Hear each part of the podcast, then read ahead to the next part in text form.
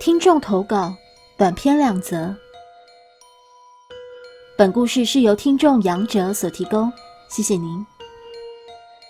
这次的故事是发生在我新训的时候，我想许多人对于新训更充满了许多回忆吧。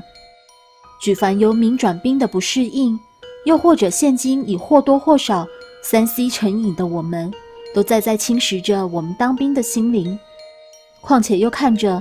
明明是同届的同学，他们只要当四个月，而我却要在这如同监狱般的军中待上一年，心里总有那么多圈圈叉叉。我们切入正题，虽然本人我是台中人，可却不是进入众所皆知的成功岭当兵，而是到了荒山越岭的嘉义大林的中坑营区。由于对过去军营无任何研究，因此对于新训也就只听过成功岭。中坑营区的到来让我更加不知所措了。不过在进入营区后，发现此营区的营舍比起成功岭气派的营舍多了点岁月的痕迹。很不幸的，我分入的连队也是四个连中最差的，因为二楼厕所水管阻塞，导致时不时造成淹水。也因为如此，厕所十分恶臭，所以上这个厕所的弟兄并不多。不过当时有位弟兄跟我很要好，曾经跟我讲述他遇到的一段鬼故事。由于当时这间厕所就在我们寝室的外面，深夜时分，我们如果要上厕所，需要到中央楼梯先跟安全士官报备厕所，才能去厕所。由于正当深夜，因此不可能走到三楼去上厕所。这位弟兄只好到这个常淹水的厕所如厕，理所当然的。因为忍不住变异，使得括约肌将爆开，只好忍住恶臭进去如厕。当上完时，说也奇怪，正在洗手时，在厕所深处的小便斗，竟有一位穿着如过去报告班长的草绿色迷彩的人，也正在上厕所。不过由于昏暗的灯光，并未将此位身穿草绿色迷彩的人五官显示清楚。这位弟兄揉了揉眼睛。想定睛仔细看时，赫然发现厕所的角落并未有任何人影，心里也安慰着自己，可能是自己眼花了。后来在下部队后，有次遇到同心训的朋友聊起此事时，朋友才跟我提起，原来我们那个连队的营舍是个猛鬼连，那位厕所的学长已经不是只有一个人看过了。我心里打了一个寒战，并暗暗叹了口气。幸好不是我遇到，不过我这位要好的同袍，这件事之后也从未发生过其他事，算不幸中的大幸了吧。至于故事二，是发生在我下单位之后。我想很多人听完我战少鬼故事之后，都知道我在成功岭当兵。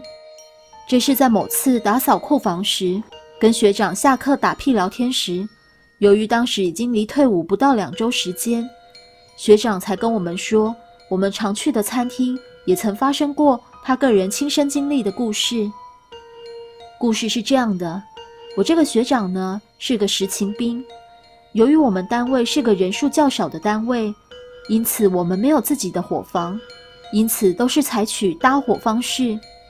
搭伙意思就是交由其他新训营一起联合办理伙食。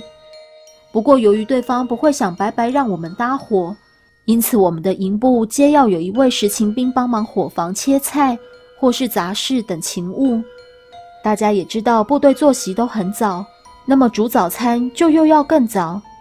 当时我学长已经习惯这样生活，每天约四点半要到，但他通常都是四点就会到伙房门外抽根烟，打个手机游戏，或是到伙房的休息室再打个小盹。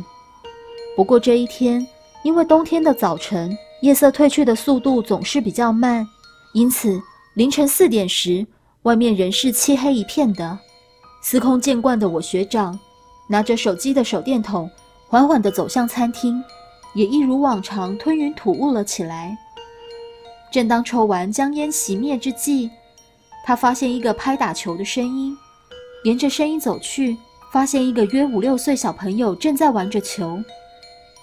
不过学长觉得奇怪。凌晨才四点，且这里是军营，怎么会有小孩跑进来玩球呢？正想呵斥这位小朋友时，那位小朋友以不可思议的速度穿越了银舍的墙壁。当我学长回过神时，浑身发着抖，觉得这到底是怎么一回事，就这样晕了过去。接着他一连发烧了好几天，后来才在其他人转述下才知道，就在墙外的水沟发现一具小男孩的尸体，过世原因是意外落水。不过学长康复后就再也没看到这个小男孩的出现，这也是他军旅生涯中的一个逗号吧。后记。本身我已经退伍三年有余，这些故事是同袍遇到过的，而本人遇到的部分，也可以请大家到异色档案频道去观看。故事说完了，